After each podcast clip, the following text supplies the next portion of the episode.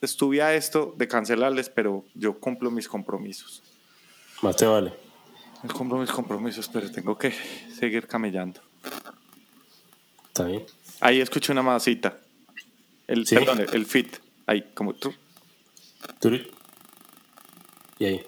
Pero creo que es- de, es de Falquez, ¿sí o no? Sí, claro. ¿De quién más va a ser? Ah, ya estamos grabando. Ay. Bienvenidos al podcast número 25 de Tropical Punk Records. Sí, esta, vez no me va a joder, maldito. ¿Están listos? ¿Listos? Suéltela.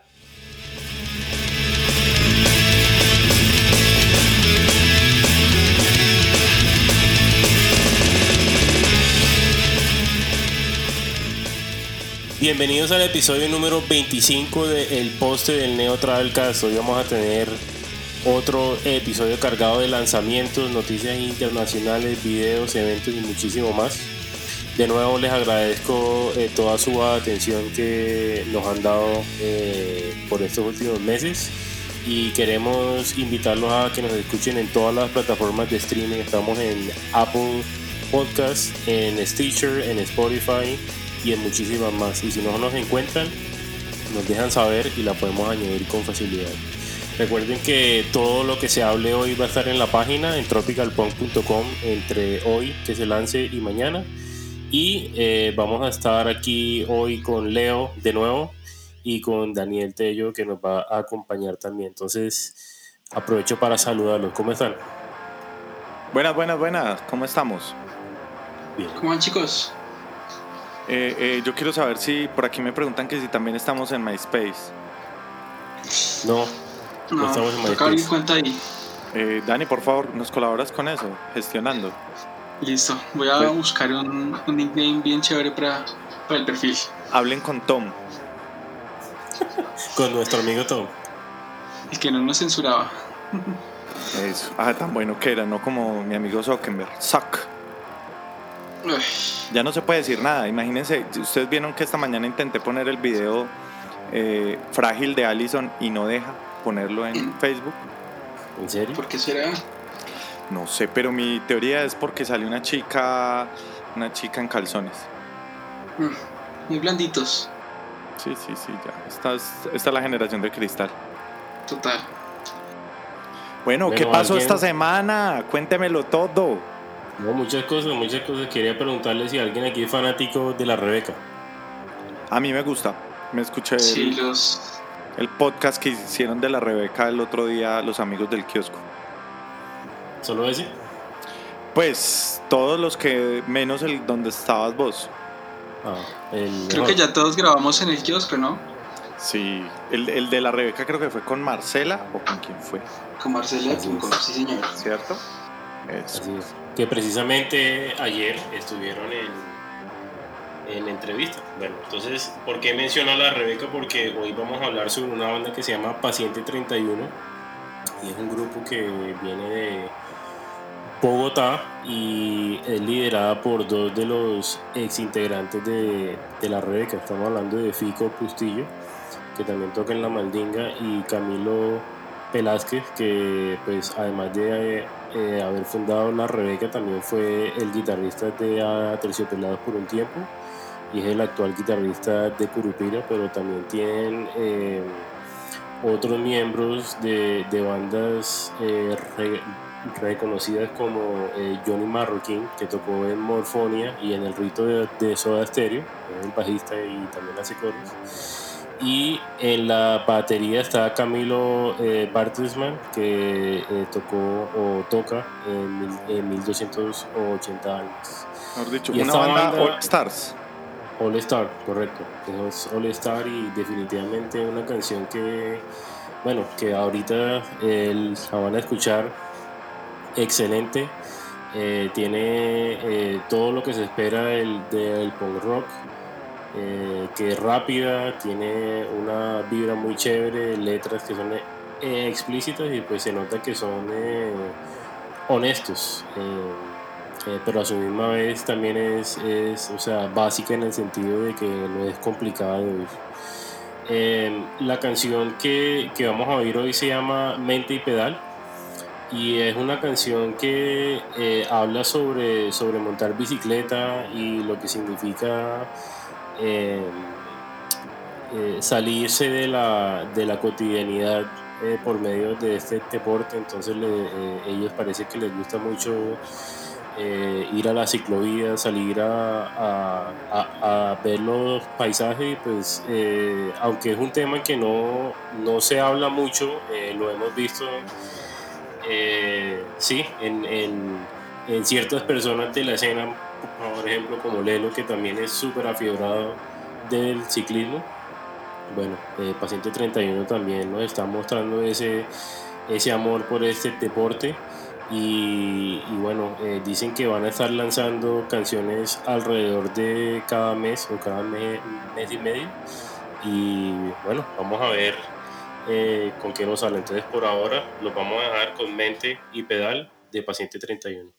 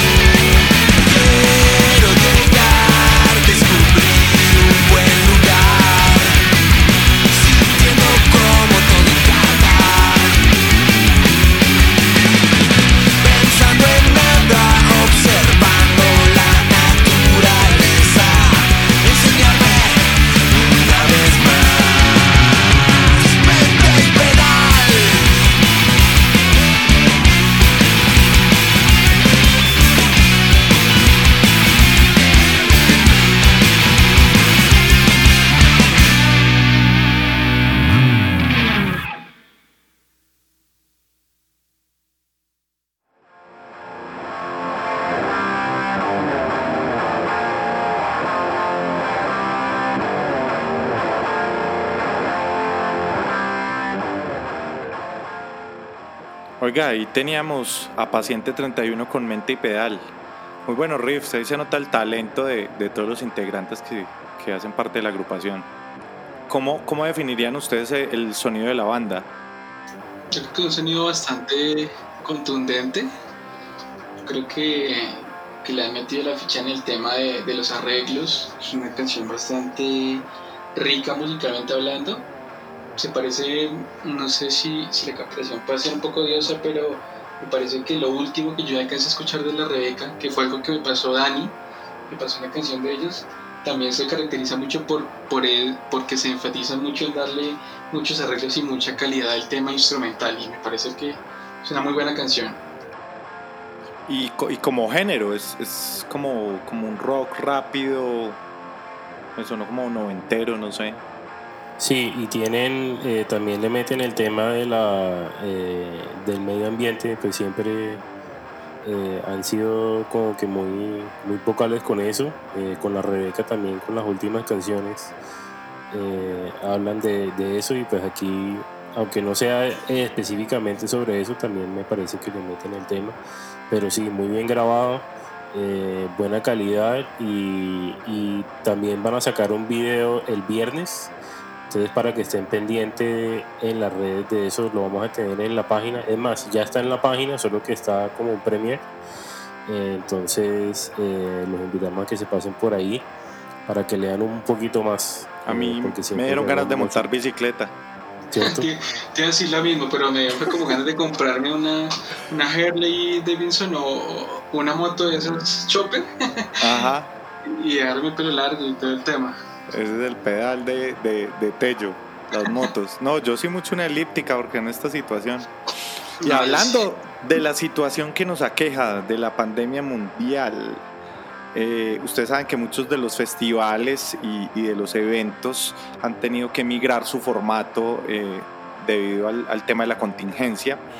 Eh, el festival Manizales Grita Rock, que es obviamente el de Manizales, el de mi ciudad adoptiva, eh, pues no es la excepción. Para esta versión del 2020, eh, ellos tuvieron que replantear todo su formato. Nosotros recordamos que el festival ha tenido eh, invitados tan importantes como Suicidal Tendencies, ha tenido, mejor dicho, han pasado bandas de categoría mundial por ahí, incluso Madball ha estado en Manizales. Papa Roach.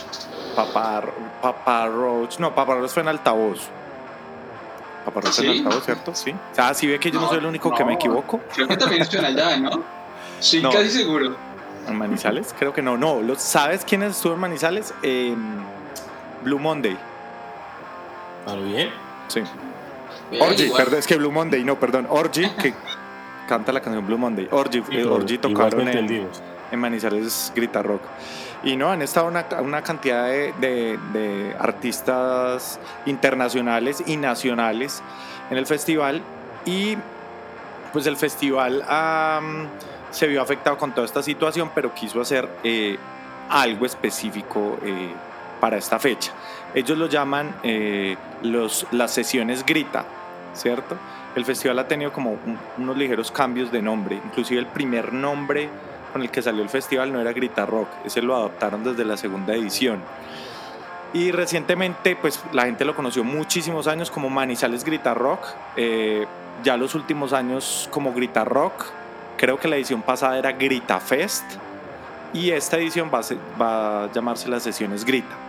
Las sesiones Grita lo que hicieron fue convocar a 15 bandas eh, del departamento de Caldas y eh, pues los, les hicieron, todas las personas eh, pasaron más de, de, ya les digo, cuántas propuestas tengo yo por acá. Pasaron más de 39 bandas del departamento y de los cuales seleccionaron a 15 en distintos tipos de género. Les voy a contar un poquito. Por rock está la banda Duplex, que yo le había hablado en el podcast que me hizo, que me hizo Daniel Fal, que es cuando éramos amigos. Daniel se acuerda de cuando éramos amigos. Pero Leo, yo pensé que todavía eh, éramos amigos. Ah, ¿Qué pasó? Qué incómodo, qué momento incómodo. yo pensé que estábamos bien. Recuerden escuchar ese podcast para cuando se acuerden cuando éramos amigos con Daniel. También está Furia de Lobos, eh, Nauch Project, eh, Silver Lining y por el lado de reggae tienen a Fuego en el Aire, eh, es la única banda por reggae. En ska está Sonido Descarado. Por fusión tienen, ¿ustedes escuchan cómo están sonando las alarmas de los carros por mi casa? No, pensé que era fusión. era fusión. Le oiga, ¿por qué no apagan esa alarma? Bueno, ya saben que ese es el fondo de mi como estamos en persecución política, es la, la, banda sonora. Vienen por mí. En fusión tienen a los Viruta, tienen a Rocamandú. Eh, en el rap tienen una banda, eh, tienen un artista que se llama Pitu Mijo. Pitu, Mijo. Eh, punk tienen a los amigos de Bleach. y Mentes Destruidas, que Mentes Destruidas es una banda que lleva mucho tiempo en la escena de, del punk caldense y nacional. Nosotros, el baterista Gato, eh, hace parte también de la, de la, de la banda que te acordás que hablamos el otro día del compilado. Sí. Del compilado que hablamos. Eh, se, me, se me escapó el nombre por un segundo. Eh, ¿Cómo se llama la de Manizales? Póngame los datos ahí. Ah, el de. Sí, el del eje paretero. El eje baretero. Ellos son de. Eh, Doomsday, ya. Ok, tuve un lapsus mental ahí. Tengo muchos de esos todo el tiempo. Eh, por el metal está Fúnebre, eh, Quimera, no sé si lee Quimera o Chimera. Mod Se lo conocido, ¿no? y Sí, pero este Quimera es con K, no con Q. Ah, ok, qué gran Chimera, y es una banda sinfónica, súper recomendada. Yo hice una nota para, pues no quisiera aprovechar como para hacerle publicidad a, mi blog de rock nacional, factormostaza.com. Eh, es la única razón por la que estoy acá, para hacerme autopromoción. Sí, ya sabemos. Entonces la idea de las sesiones es que no va a ser en vivo, eh, van a ser como lo que pueden tener hasta el momento son unos pregrabados que van a hacer con la banda, los van a entrevistar, van a contar un poco de sus proyectos y eh, lo van a sacar durante, eh, por lo general el festival se lleva a cabo en un, en un puente, en un fin de semana, pero esto eh, pues les brinda la oportunidad de hacerlo un poquito más extenso, entonces van a ser varios días, varios, varios como fines de semana donde van a estar pasando todas las bandas. La fecha todavía está por definir, pero si quieren más información pueden seguir al festival en sus redes sociales, que son arroba gritafest. Pueden encontrar todos los links en eh, el artículo que hicimos en factormostada.com. Mira que tiene razón, Leo. Estaba mirando y, y Papa Roach tocó fue en altavoz el mismo día de Adix. Yo, yo siempre tengo la razón. Yo no, yo no me equivoco. Es, ese es mi hobby, tener la razón. Ok, Rafael Pombo. Ah, por lo menos no dije que era el presidente. Sí, sí, eso sí, lo acepto. Qué idiota. Chicos, Oye, pero aquí... Dime, Leo, dime, Dani, perdón. No, volviendo al tema de Grita, me, me encanta que, que, no paren. O sea, ya hemos visto varios, eh, varios eventos y festivales que no están parando, que se están reinventando, que están haciendo sesiones en vivo. Eh, lo mismo fue con Sabanetoque, que también era un festival muy grande y pues este año lo hicieron de una semana, en una sesión. Eh, Día de Rock Colombia también va a ser eh, un evento virtual y pues bueno, ya, ya sabemos que grita con lo que dijo ahorita Leo, que va a ser chévere y pues también me encanta que, que ellos eh, hacen el trabajo y se esfuerzan para, para traer bandas de afuera pero también eh, muestran el talento del eje cafetero y nacional y le meten la ficha al evento bastante, así que eh, muy contento. Eso es lo que más me gusta a mí de esta edición y es que es 100% eh, talento local, es del, del, departamento y me parece que eso es súper bueno y súper importante porque eh, desafortunadamente muchos de los proyectos que nacen en la ciudad y en el departamento, a veces cuando no reciben ese tipo de, de, tarimas o de reconocimientos, eh, tienden a frustrarse y a desaparecer. Entonces yo he conocido proyectos que prometían muchísimo y que, que, que no tuvieron continuidad. Entonces me parece súper bacano darle la oportunidad a todas esas bandas. Chévere. Vamos a ver qué más sale. Bueno, Dani, ¿qué más hay por ahí? ustedes, quiero preguntarle a ustedes, muchachos, ¿qué tal son para los videojuegos o qué tal eran para los videojuegos? ¿Por qué eran? Todavía. Yo estoy, yo estoy en rehabilitación. Los amo, pero no los puedo ver. ¿Qué es lo que más jugaste? Eh, yo, Príncipe de Persia. es que yo estoy muy viejo y puta. No, Mario Kart, todo lo que tenga que ver con Mario, eh, pero también me gusta mucho God of War. Ah, Mario 64 jugué yo. Ah, no, soy muy pelado. Yo, no, yo, era, yo jugaba el original del Nintendo Entertainment System. Ah, no, pues que yo en ese entonces no tenía de esos aparatos. ni, ni, existía. No, sí existía, tampoco existía. Bueno, pues les cuento que hoy les traigo una noticia sobre videojuegos que rara vez hablamos aquí sobre eso, pero pues en esta ocasión yo creo que merita bastante porque pues no sé si recuerdan o jugaron Tony Hawk Pro Skater, un legendario juego de los finales de los 90 y inicio de los 2000.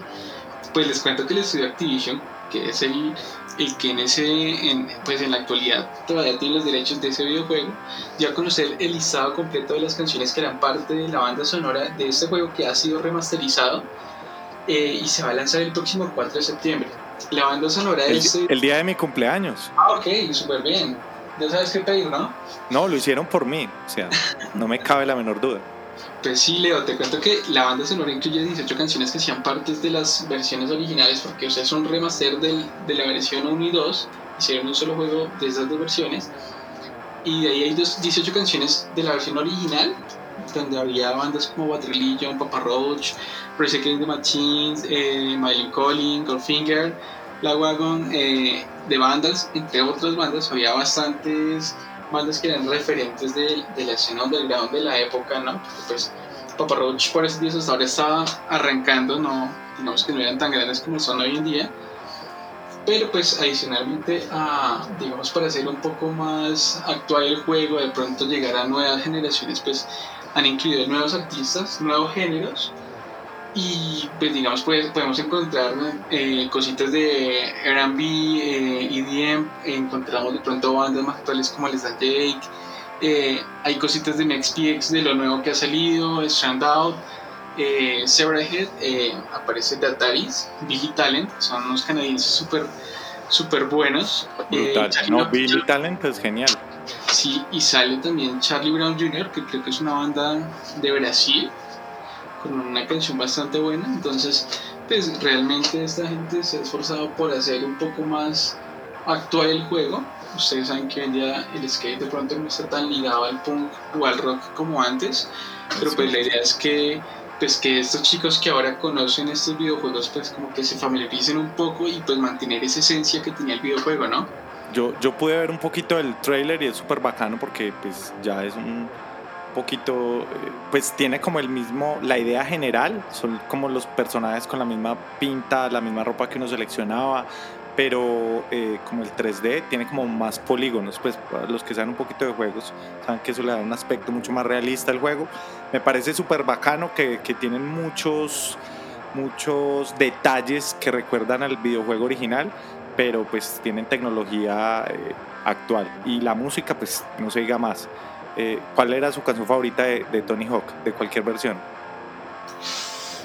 Mm, uy, me la pones muy Sublime. ¿Cuál, ¿Cuál dice Falques? La de Sublime era muy buena. Eh, se me olvida el nombre en este momento. Pero 40, 40, 40, no sé cómo se dice onzas en inglés, se me olvidó. 40 onzas. ¿Cierto que era ese? Ese es muy bacano. La mía, eh, Superman. Total. de, Goldfin de Goldfinger. Esa y y la y Nausicaa también me gustaba mucho. Sí, señor. Es más, la, ahí conocí. Se llama Seed.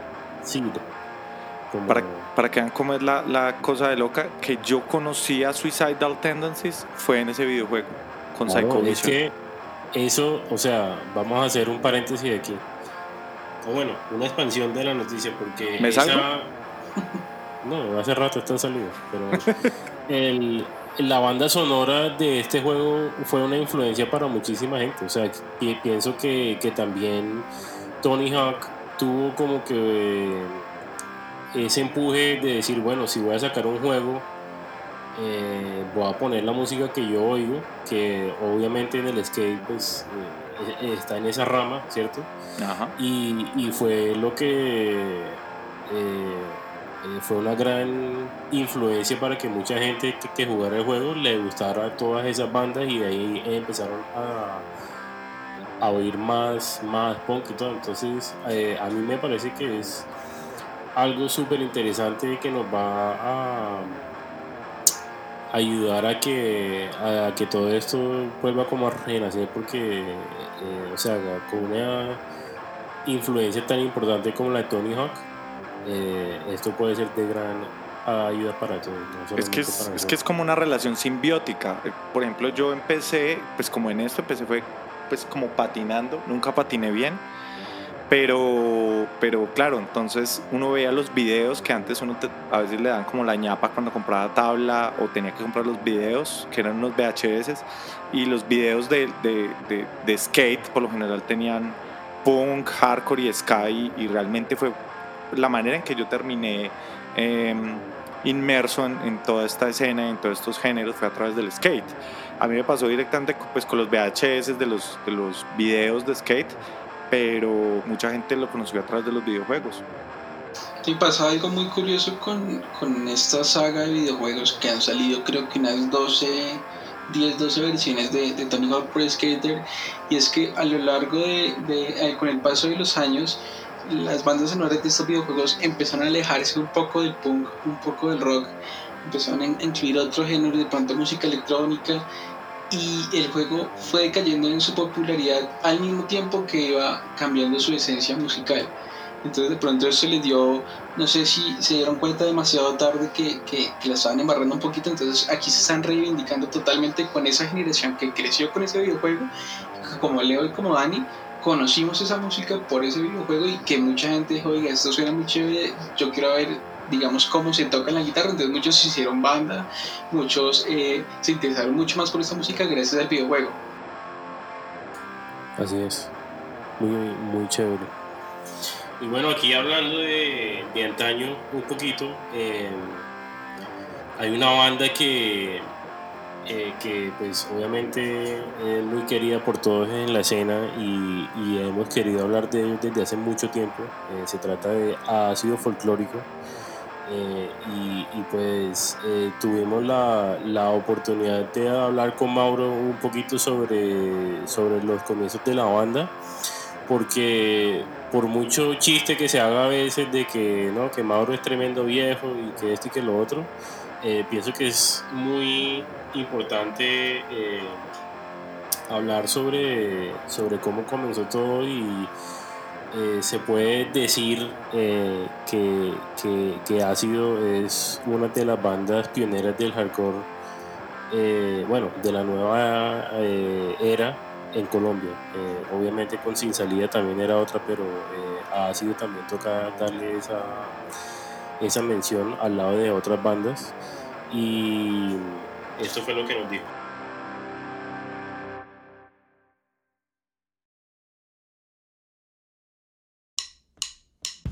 amigos de Tropical Records. Eh, un saludo muy grande, un abrazo para Daniel, para Mauro. Muchas gracias por apoyar la escena underground. Eh, bueno, les cuento acerca de ácido folclórico. Eh, fue como mi primera banda ya en serio. se fundó en, el, en 1994.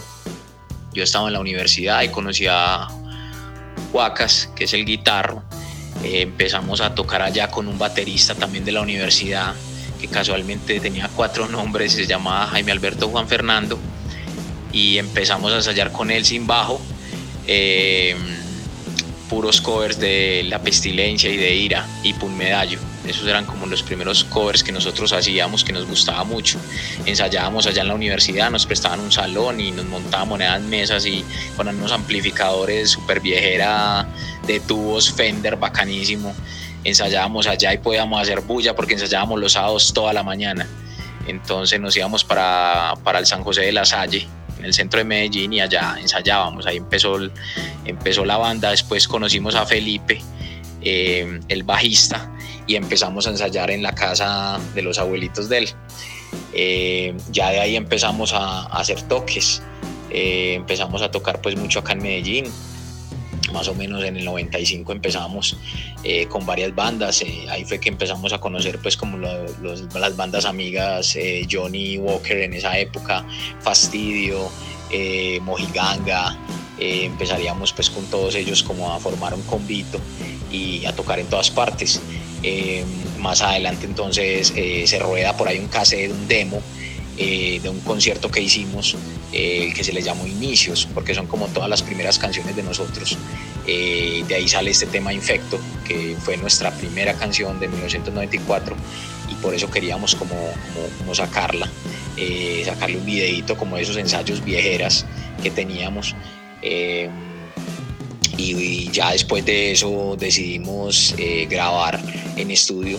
Nuestro gran amigo Jorge Ceballos en Estudios El Pez grabamos el primer cassette Don Muñeco de 13 temas em, en El Pez. Eh, más adelante en el 99 eh, decidimos sacar, también se rodó pues como unos temas em, en uno que se llamó Payasos, que no fue prensado, sino que se empezaron como a regar cinco temas y más adelante ya nuestro último disco, nuestro último CD, eh, se grabó en el año 2000 que se llamó Un acto de presencia que ya tenía un toque más hardcore al final, unos temas como ironías, ver para creer. Eh, ese tema ironías fue incluido en la recopilación de Mutante Records, eh, volumen 1, que salió pues con bandas muy importantes de skate punk, hardcore, de todo el mundo y, fue muy importante pues para la banda porque pues, en una época muy difícil donde el apoyo era muy diferente al de ahora y todo era DIY y autogestión. Eh, estuvimos pues en muchas ciudades, fuimos mucho a Bogotá, Bogotá siempre nos, nos recibió de una manera muy bacana, muchos recuerdos y por eso ustedes pues hacen parte de ese parche del school, tocábamos mucho con Poca Ley, con la PM, con Octubre Negro, con todos esos combos de Bogotá y también pues con bandas amigas de hardcore, Ataque en Contra, de Frente, Exigencia, que siempre pues fueron del parche porque nosotros siempre eh, tuvimos las raíces punk, medallo y después también fuimos migrando al hardcore. Eh, finalizando el 99 año 2000 que uno escuchaba mucho hardcore y ahí fue que empezamos como a, darle un poquito la vuelta a ciertos temas y, tocamos mucho hardcore. Eh, la temática de la banda es muy denuncio, muy problemática político, social, económica, historias propias, más que todo de juventud, pues en esa época eh, estábamos mucho más jóvenes, eh, pero siempre era ese el motivo. Igualdades proactivas, pues no nos quedábamos pues como sin solución, sin no futuro, sino también queríamos como aportar algo. Bueno, el tema de los toques en otras ciudades para nosotros siempre fue muy importante porque ustedes saben que esto es puro amor al arte. Esto si hay un lucro, se reinvierte en la banda y se mejoran los instrumentos, se saca, se graba, se saca merch, pero siempre tocar en otras ciudades siempre era lo máximo. Conocimos muchos amigos gracias a eso que todavía permanecen, eh, sobre todo en Bogotá, eh, cuando estuvimos mucho en el eje cafetero nos apoyaban mucho en Armenia, en Pereira, eh, tocábamos muy seguido en Manizales eh, y esto para nosotros pues significó eh, migrar y montar más adelante otras bandas con las que continuaríamos estas temáticas. Bueno, Daniel, eh, hablando un poco de la canción Infecto, eh, realmente la letra es una letra muy punkera. Nosotros cuando empezamos eh, siempre era como con la ideología de crítica, pero realmente una crítica constructiva esta canción habla mucho como, como de una persona eh, que está desprotegida por el Estado y, no hace sino pensar, caminar solo, está escupiendo como verdades que él no acepta, eh, vomitando como ideas absurdas que él sabe que nunca llegarán a convertirse en la realidad que el Estado promete, ¿cierto? entonces está como, como cansado de eso eh, y, hace, y hace como un ataque a, esas promesas que nunca se van a cumplir, ¿cierto? Entonces, para esa persona que va caminando, que es como un punk, eh, eso le destruye el alma, ¿cierto? Eso es como, como, de lo que habla el tema. Por eso creo que eh, como nuestra primera canción es, es muy directa, ¿cierto? Es como, como, como lo real, pero, y mira que eso es pasado, presente y futuro, eso siempre se ha vivido y, no ha cambiado en nada. Bueno, anécdota de la banda, pues hay muchas, hay muchas, pero, o sea, a ver, contextualizo un poco. Eh, y ustedes saben cómo era la movida en esa época, eh, pues obviamente todos los viajes a otras ciudades eran en bus, pues muy difícil que alguien de la banda tuviera un carro en esa época. Eh, entonces uno se metía unos viajes larguísimos, con paradas de bus, con desvío por otras rutas más lejanas, bueno, en fin. El caso es que pues no es como ahora que, que los toques uno viaja en avión, pues los precios ya son más asequibles, pero antes, por ejemplo, nos invitaron a un festival que para nosotros fue el más grande en el que tocamos, que era Roconcha en el 98, en la ciudad de Pereira, como en una media torta y, o sea, nos dieron todo, o sea, nos cubrió todo. Eh, me acuerdo que Mauro, nuestro amigo, el vocalista de SH, Caldo de Hueso, eh, pues hizo como la intermediación para que pudiéramos llegar y nos hospedaron en la Villa Olímpica, o sea, eso para nosotros era como llegar a un hotel cinco estrellas, pero es muy bacano porque ese es como ese romanticismo que yo siempre insisto que, que hace que uno no busque las cosas que le gustan por plata, sino simplemente por la pasión y, y, al ver la respuesta de la gente. Y una anécdota muy bacana pues en ese evento fue que había un calor infernal y ahí mismo como había bomberos, los bomberos empezaron a, tirar agua con las mangueras y empezaron a caer en los equipos en la tarima y ahí mismo salieron los de producción y los de sonido a decirle a los bomberos, párenlo, párenlo, párenlo y tocó parar el toque un rato, y, pero la gente estaba feliz porque les caía el agua y estaban pogueando, no, una nota, ese video quedó muy bacano. En cuanto a redes sociales, eh, Ácido Folclórico no tiene redes sociales propias, ya que es una banda que no está vigente, se terminó en el 2001 y, y lo que se puede hacer es visitar la página de YouTube, hay un canal Mauro Ácido, eh, en ese canal hay un hay, una carpeta de ácido folclórico y hay muchos videos, eh, audios, en fin. Eh, si desean escribir, me pueden escribir directamente al Instagram Mauricio Restrepo Ciencia Punk, ¿cierto? Eh, y en Facebook también Mauricio Restrepo Olano. En cuanto a plataformas digitales, eh, ya están aprobados los de ácido folclórico, estamos esperando que ya salgan publicados en Spotify y en todas las plataformas digitales eh, existentes. Qué buena noticia, que vamos a tener a, bueno, todo lo de ácido, reacción en cadena, lo que después todo lo que Mauro ha hecho va a estar en plataformas. Ya eso si no está esta semana, estará la próxima. Muy bacano. Chalalo. Espere, ah, es que tengo el micrófono apagado. es que si no prende el micrófono es complejo. Vale, eh, entonces vamos a escuchar Infecto de ácido folclórico. Ya saben que pueden consultar el, el videoclip que rescataron en, eh, en YouTube. Vamos a colocar ahí el link en el blog. Lo dejamos entonces con Infecto de ácido folclórico. Esta, es la, primera canción que, tuvimos, que, hizo el grupo. Se llama Infecto.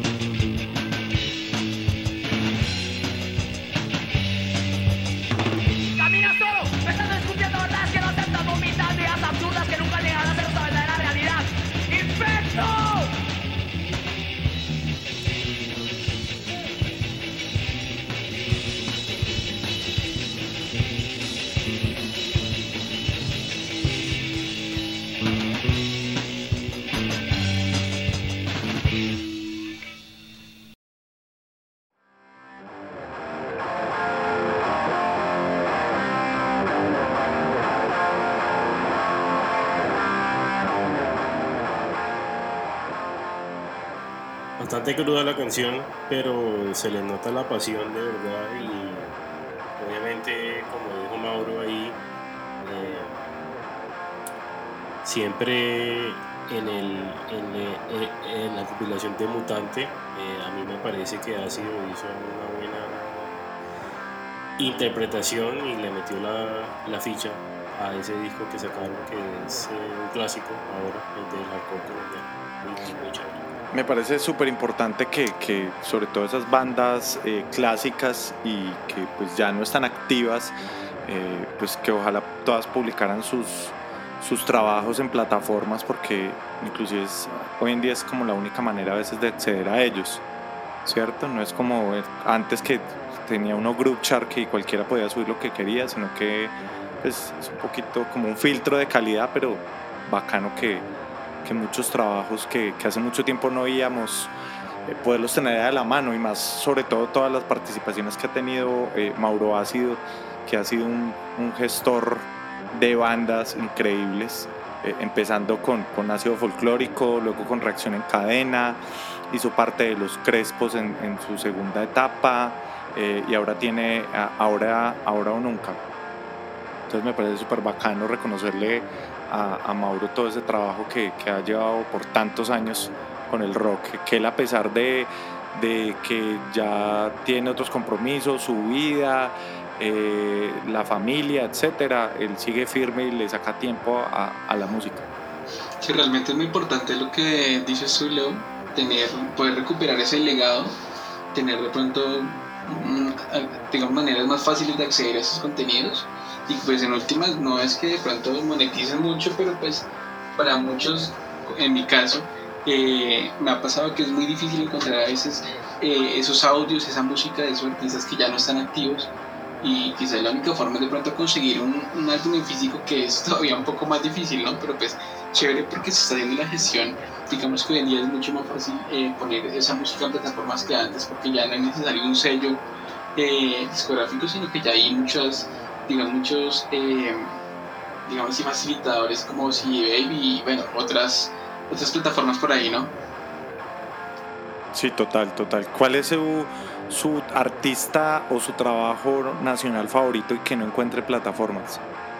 Poca ley, poca ley me parece que eh, es bastante triste que a veces armo como unas playlists por ahí para llevar, para, para salir o para hacer ejercicio y, y, no he podido tener nada de poca ley porque no, no están en plataformas. Sí. Maldonado, y, pilas. Y Falqués, y Falqués. No, marica. Eh, ¿Nacional?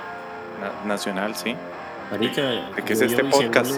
Llevo diciéndole a Daniel de Alto Asalto que ponga el otro EP que tiene en Apple y no lo pone. ¿Con el audio estándar o, o, cuál? ¿O ese sí está? El fan, el fan de Alto Asalto. Sí, se pero el, el, primer EP creo que es. No lo tienen en el, en Apple. Y esa vaina, pues como yo no tengo Spotify. ¿Ustedes han, han escuchado una banda Monday de Cali? No. Ah, es que yo me fui. Yo sí soy, yo soy underground del underground. Pero es una banda que sacó un trabajo brutal y duraron muchos años. Y cuando sacaron larga duración, brutal, brutal, brutal, se acabó la banda. Es muy bacano. No, no, mira que no, no la tengo en el radar. Voy a ver si hablo con los de la banda para ver si los publicamos en, en plataformas. El, el, vocalista es, es Jan Egret, eh, que también es conocido por su hermano eh, eh, Michel Egret, mejor conocido como Mike Bahía. Ok. Ahí les suelto ese dato coctelero. Coctelerísimo. Baileo, baileo. bueno, los que sí podemos encontrar en todas las plataformas es a nuestros amigos de Back to School, que se mantienen más activos que nunca y pues ahorita en, en esta ocasión nos presentan un video de su canción Fuiste lo mejor, que fue la última que se, que se lanzaron pero en esta ocasión es un video de versión cuarentena. Esta canción la, la, lanzamos en episodios anteriores y pues en esta ocasión este video lo grabaron para las sesiones en línea de Viva la Merch que tuvimos hace poquito una, una, edición llamada Poder Femenino que era únicamente con bandas que tenían en su alineación mujeres o pues artistas solistas mujeres, ¿no? Pues es, esta banda ha subido ese video a, su canal de YouTube. Ya saben que los pueden encontrar en YouTube como Back to School 2 ya saben que el tú es un, el número 2. Y pues también pueden escuchar en todas las plataformas de streaming, ¿no? No sé si ya vieron el video por ahí, está bastante chévere. Sí, sí, eh, por ahí tuve la oportunidad de ver eh, la participación de ellos en, en, el festival. Sí, dan ganas de verlos en vivo. eh, así que esperamos que esta vaina se acabe rápido para, para poder ver bandas de otras ciudades pronto. Y que ellos tenían planeada una, una fecha acá en Bogotá, en Café León, eh, pues lastimosamente era justo antes de cuando empezó la, la cuarentena, pues no los pudimos tener, pero pues hubiera sido muy chévere, ojalá pues se pueda reagendar rápido esa fecha, porque creo que, que en Bogotá hay mucha gente que está esperando por verlos. Sí, y por ahí estaban, por ahí vi que colocaste el dato de que, que el baterista de Back to School también es el mismo de Dirty Harry, Yes. Que hablamos Así hace es. ocho días. O sea, cuando yo no tengo datos correctos, lo que hago es robarme los que dice Daniel. Pero ojo que, que el dato que diste sobre, sobre el Luis. trato 43 era real. Su- Por Dios, Pensé yo- que era otra cagada más tuya, pero No, fue, nada. fue real. Ey, Porque yo mira que siempre soy- tengo la razón. Estoy hablando con Luis, eh, Mr. Clean, más conocido como Mr. Clean desde los foros de, de foros hace 20 años. Dios y él me comentaba que él ya no está en la alineación de Dirty Harry, pero sí fue parte activa en los últimos años y le metió bastante la ficha a lo último que estaba trabajando en la banda. Entonces, pues, chévere mencionar pues, su trabajo por ahí. O sea que sí me equivoqué, a fin de cuentas. Sí, digamos que Sí, sí. Qué chimba. No, no, no, no. no. quería decirlo, pero, pero sí te equivocaste un un poco eh, en, en ese tema de la fecha. Oiga, yo estoy preocupado por nuestro eh, eh, director. ¿Cómo se llama? Es el, el director adjunto. Honori, eh, honoru, Director Honoris emérito. emérito es la palabra, correcto. eh, don Mao PM, que está muy ocupado para grabar el podcast con nosotros, pero yo lo veo que siempre está en, en, en las transmisiones de, del Punk Off. ¿Oh, sí? Yo creo, yo creo que lo que él se mamó fue de la tensión que hay en este podcast. Usted, para mí ya me tiene aburrido, eh, Falque ya. Yo estoy que me voy más bien para Punkov, desgraciado. Voy hablando de. eh, que de antaño. No estamos hablando de eso. No, no sabe cómo conectar el tema. Estaba hablando de Mao, ¿no? Ajá. Dijiste emérito. Busque la palabra emérito. ¿Qué significa emérito? Vamos a buscar ahí Retirado. Google. Mao Ratzinger. Wiki- Wikipedia. Esa palabra y no sé qué son. Eh, bueno, vamos a hablar sobre Inyectores, que es una banda de, de hardcore punk melódico de Perú que nace en el 2000 y eh, lanzaron un sencillo que se llama Venas, eh, que es el segundo eh, sencillo que, que sacan, que va a ser parte de su próximo álbum. Eh, y, bueno, es, es un video eh, muy chévere, pero también la canción, pues eh, obviamente se nota la, la- esa trayectoria y experiencia que tienen y los invitamos a que se pasen por la página para que lo escuchen, para que lo escuchen porque está muy del. Lo haré.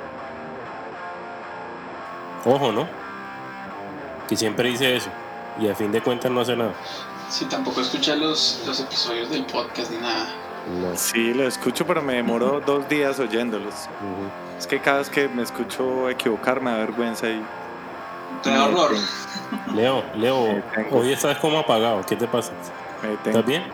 Eh, no, es que tengo como una tosecita sospechosa. Mi madre. Me toca apagar el micrófono cada rato para no toserles. Tengo que ponerle, ponerle tapabocas al, al micrófono. Aprovechenme mientras estoy acá. A pesar no, de todo, quiero que sepas que te apreciamos mucho, Yo también te amo. ¿ok? Quiero que sepas que tu perro es muy lindo, Gizmo. Y si no tienes a quien dárselo, pues yo te lo recibo. Lo Uy, ah, el perro. Yo pensé que esto se había compuesto. No, hermano. Hágame el favor. Yo te recibo las claves de, del blog de Factor Mostaza, pues por cualquier cosa, no mantenerlas a salvo. Es, es muy fácil. Es solo La quiero música. diversión. 33. 182. Uy, no, no, no. Oiga, ¿qué tal el nuevo lanzamiento de, de, de Blink? ¿Cómo lo escucharon? Bueno, está bueno. A mí A mí me gustó cortico, Quarant- Quarantine. Dos minuticos de puro agite. Puro skate chévere. Las Fue algo muy, muy similar a lo que hicieron con, con su último álbum Nine, donde lanzaron eh, una cancioncita también así de 50 segundos bastante sustanciosa. Y todos pensaban que, que iba a ser un álbum por ese corte y, y no, nos dejaron con los crespos hechos. A mí me gustó ese álbum, tiene cosas chéveres. California me parece una canción chévere. A mí me gustó, pero eh, lo que te digo, me dejaron ilusionado con que iba a ser algo un poco más, más rápido. Pero es bastante chévere, es bastante, digamos, como, como disfrutable. Pues no es lo que me gusta, sí, pero pues digamos que es pasable. ¿Qué le, qué le gusta a Tello? Mm, Yo soy muy, muy popero. Muy, ¿Sí? ¿Poppers? Qué adecuado. Porque la próxima banda es super popera, ¿cierto? Uf, Cuéntamelo todo. es una, es una banda de horror. Bueno, para ese segundo lanzamiento de, de esta semana les traemos una banda eh, que viene cargada de terror e historias de ultratumba. Esta banda se llama Cripta de Horror. Es una banda de horror punk de Medellín formada en el año 2007 que expresa en sus canciones el gusto que tienen sus integrantes por las historias de terror y pues por el rock and roll.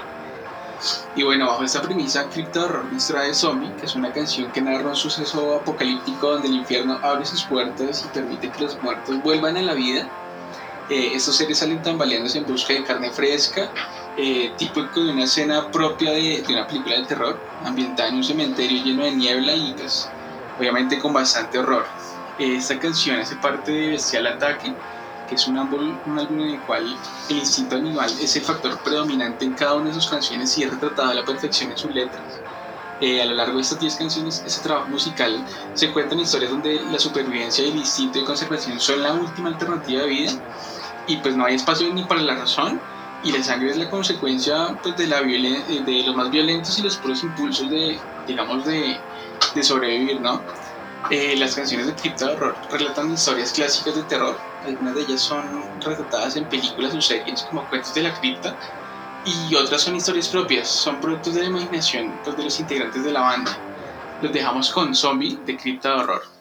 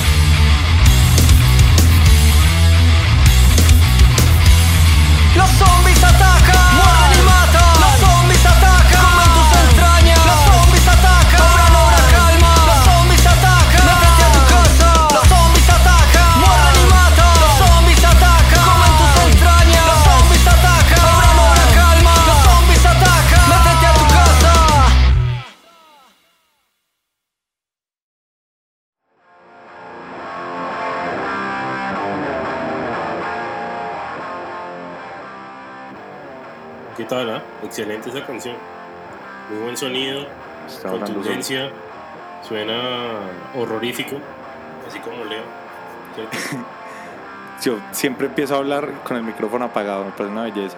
Me gustó, me gustó mucho la canción, eh, eh, a pesar de que Daniel Falquez la puso durísimo y casi me revienta los tímpanos. Ese era el plan. Ah, ok. eh, casi lo consigues. ¿Qué qué? ¿Cómo? No oigo nada, qué sordo. Me gustó, me gustó mucho el- como, el, como la, la ca- cadencia de la voz, me pareció muy bacana. Realmente yo no soy muy fan de ese tipo de, de- géneros como el horror punk, pero me parece muy chévere, digamos, que, que hay gente que encuentra maneras de, de expresar su gusto por, pues, por ese tipo de, cosas como las películas de terror, que tampoco es que pues, sean mis favoritas, pero me parece chévere que hay gente que logra eh, hablar de, esas cosas en canciones, ¿no? no yo nunca, digamos, nunca pensé que, que existieran bandas de ese tipo y me parece muy chévere porque pues al fin y al cabo es un hobby o es un, es un gusto que pues que a mucha gente le gusta, a mí realmente no, no lo disfruto, pero pues digamos que es una buena manera de hablar de esto. Bueno, está Misfits, que es lo más conocido del horror punk. No, no me gusta. Y, pero, y son pioneros, ¿no? O, o alguien más lo hizo antes que ellos. Mm, buen dato. Yo creo que sí son pioneros. Claro Sí. que, bueno, en el punk, porque Dio también era medio, o sea, obviamente es metal, pero, pero él sí cantaba así como medio cosas así medio horroríficas. Espeluznantes. Black Sabbath también, pero es un buen, un buen episodio para hacer o un video. Vamos Tenemos sacamos. varios, varios episodios ahí como anotados. Tengo varios amigos que me han ah, dicho que ustedes les han prometido eh, podcast y que nunca los invitan. Hoy Sí. hablé con uno, ¿Cómo quién? con, con Daniel Báez, me dijo que me, me, me expuso un tema muy chévere sobre, ¿se acuerdan que yo hablé la semana pasada sobre hacer lanzamientos muy seguidos? Estábamos hablando del tema y dije, qué bueno que hiciéramos un podcast de esto eh, en Tropical. Y él me dijo, ah, ellos me han dicho que, que me van a invitar, pero no salen con nada. Así que Daniel. Daniel Páez. Daniel Báez, sí. Diego. Oh, Diego Páez, claro. Ah, Yo dije Daniel. Yo Sí. dije, Da- dije Daniel. sí. Ah, es que estoy lleno de Danieles. Es que este es el nuevo podcast de los Danieles. Ah, fue puta, hay un blog que se llama Los Danieles también, ¿no? Diego No, a Báez Diego es lo el de tenemos Colectivo agendado, Sonora. pero pues como Mao anda un poquito ocupado, no he podido, no hemos podido. Excusas. No, son excusas. No son excusas. Somos una dupla. Porque este podcast eh, de entrevistas se hace con Mauricio y con Daniel. Ah, ok, ya nos están avisando que. Ok, ok. Entendí tu punto. Entonces, tú estuviste en uno. Fuiste el protagonista. ¿O no? Ah, sí. Siempre me gusta así. Tengo linkeado en todos los episodios. ¿Cierto? es- me parece magnífico. Mira No, que no. hay algo que, que decía Mao alguna vez en un podcast donde los invitaron y concuerdo eh, con él en esto y es que digamos que muchos de, de los géneros musicales del rock hablan de cosas fantasiosas o, o de sucesos como, como ese que son historias de terror pero pues no hablan de, de, digamos de la vida cotidiana a diferencia del punk. Entonces quizás por eso es que me cuesta un poquito digamos, eh, tenerle o cogerle un poquito de gusto al horror punk, pero mira que no es, no es que, no es que me moleste, pero pues tampoco, tampoco me siento tan identificado, ¿sabes? Eh, sí, está bien. Yo creo que hay bandas que que a veces hablan de la realidad por medio de temas así. O sea, como que no quieren ser tan directos y lo hacen eh, metafóricamente. Entonces usan ese, esa temática que, bueno, eh, lo que lo que llaman un sub subgénero. Se pusieron Dicho. filosóficos. La banda favorita de, de Leo, Johnny, también creo que utilizó esa figura en, en una de sus canciones, en varias canciones, como que mezclan el, el horror con la realidad, ¿no? Sí, es como. Es un álbum. Tienen dos álbumes concepto muy chimbas: el, el Cinema Johnny y el Cuentos para no dormir. Exactamente, esos dos. Bueno, ¿qué más hay por ahí, Leo? Bueno, eh, tenemos un lanzamiento internacional de aquí de los vecinos. Nos va a contar eh, Dani, ¿sí o no? No, cuéntanos 69 tú. segundos. Viejos amigos de- del sello y de varios de nosotros. eh, yo tuve el chance de tocar con ellos en Guayaquil con, Ra- con Ram Chacos y son una banda espectacular. Y eh, sacaron una canción nueva eh, que se llama Limpiando mi sangre, eh, que va a ser parte de su nuevo álbum que se va a llamar Cero y va a salir en diciembre. Pero esta canción nueva habla sobre una lucha interna por encontrar la verdadera libertad a pesar de los demonios que cada persona allí lleva en su interior. Y una canción que ya salió, salió el mes pasado en todas las plataformas de, de, streaming y los invitamos a que se pasen por la página para que lean un poquito más de ellos y escuchen la canción que está muy, muy buena. Hace, hace ocho días estuvieron de invitados en el, en el Punk Off.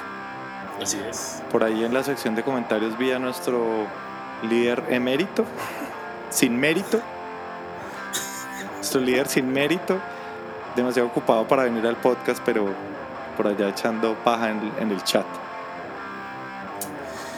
Y hablando también de 69 segundos, esta semana eh, hicieron una charla con, con Leandro eh, de Tascade y estuvo chévere. Hablaron de varias cosas y entre esos temas surgió que Argentina no van casi bandas de Latinoamérica, o sea que bandas de Argentina salen, pero que no muchas van allá, entonces eh, sería interesante empezar a a unir más a estas bandas de, de, otros países de Latinoamérica y ver qué se puede hacer para que para eh, pues para que vayan y vengan pues yo, creo que eso se debe mucho al tema monetario porque pues la mayoría de bandas que, que, tratan de girar en Sudamérica dicen que Chile y Argentina son de pronto los países donde es más costoso por el tema del cambio de la moneda. Eh, digo, Chile es uno de los países, creo que es el más costoso en cuanto de pronto ser conciertos, de giras, etcétera.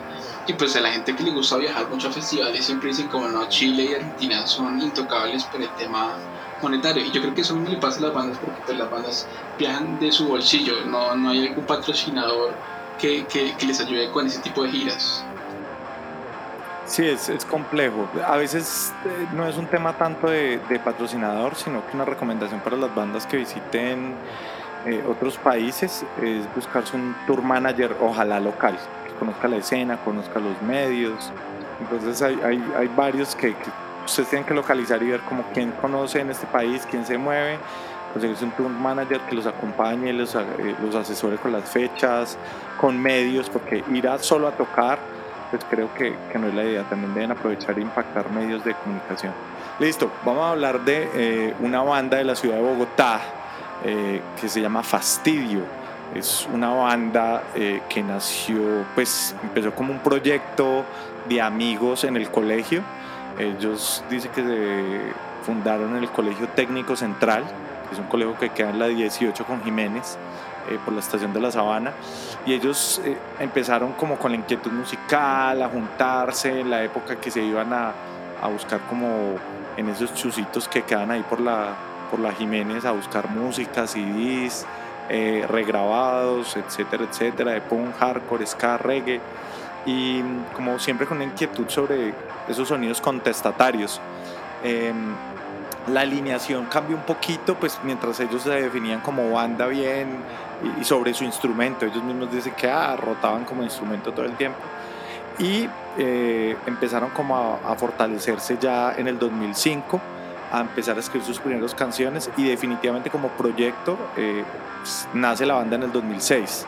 Entonces Fastidio eh, tenía una inquietud con, con, muchos géneros musicales, estaban muy influenciados por distintas bandas como Ira, Escorbuto, Dos Minutos, The Clash, Addicts. Ellos también mencionan Motorhead, Ilegales, también tienen eh, influencias como Rage Against the Machine. Sacaron varios trabajos y canciones sencillas y eh, pues la idea de ellos siempre ha sido como no radicalizarse con, con un sonido, sino explorar. Eh, han tratado como de, de, buscar como algo que los identifique, que les, que les guste. Ellos son un, un, trío eh, y ellos tienen una canción que lanzaron hace muchos años que se llama Rock del Barrio, pero recientemente hicieron un relanzamiento de la canción en Spotify le cambiaron el arte y también eh, lanzaron mercancía acerca de la banda. Entonces, los que quieran escuchar rock del barrio de Fastidio lo pueden buscar en, en Spotify. Les vamos a dejar el link y les vamos a dejar también el video de esta canción que le hicieron un videoclip ya en el 2014, para que lo pillen y también para que lo sigan en redes sociales. Eso. Bueno muchachos, creo que aquí se acaba el programa. Eh, ya estamos un poquito pasados de tiempo. Como siempre. Pero sí, como siempre, es que el que habla mierda, ¿cierto? Se pasa. Nos pasamos dos cuadras. Exacto. Creo que nos va a tocar empezar a mochar eh, lanzamientos. O muchar otras cosas. ok, Vamos a darlo ahí. ya me di cuenta. Muy, muy agradecido con ustedes dos. eh, aunque a veces Leo eh, se pasa de pesado conmigo, pero igual ya le dije que lo quiero mucho. Y vamos a tratar de resolver esta situación lo más pronto posible para que las personas que oigan esto no se aburran tanto. Nos vamos a unir con un enemigo en común que es Mao. ¿Oh, sí? Oh, ¿Contra nos mí? vamos- No, idiota. Vos y yo nos vamos a unir. Necesitamos un enemigo en común para, para fortalecer nuestra relación. Es que lo teníamos hasta que tú empezaste a joderme la vida. Entonces, eh, ahora tengo dos enemigos. no sé, Mao, Mao no sé, no sé qué piensa. A- Con Tello lo mí. estamos matriculando ahí por los laditos. Ah, está bien, chévere. Yo soy neutral, no, no tomo partido en esta, en esta lucha. yo, yo mi, Tibio. mi partido es la escena. ¿ok? Yo estoy en pro de la escena. Yo con tal de hablar de las bandas y todo, a mí no me importa quién me oye. Muchachos, muchas gracias eh, a todos los que nos escuchan cada ocho días y siempre nos mandan por ahí mensajitos. Eh, también los invitamos a, a que además de escucharnos compartan eh, los episodios. Nos aportan tanto a nosotros como medio de comunicación como a las bandas a las que mencionamos para que conozcan sus trabajos y también en nuestro plan a largo plazo de quitarle Tropical Pound Records a Mao. Gracias. Entonces, yo creo que Mao siempre será trópico. Siempre. Tropical Mao. Chao amigos, muchas gracias. chicos. que la gracias. pasen bien. Chao.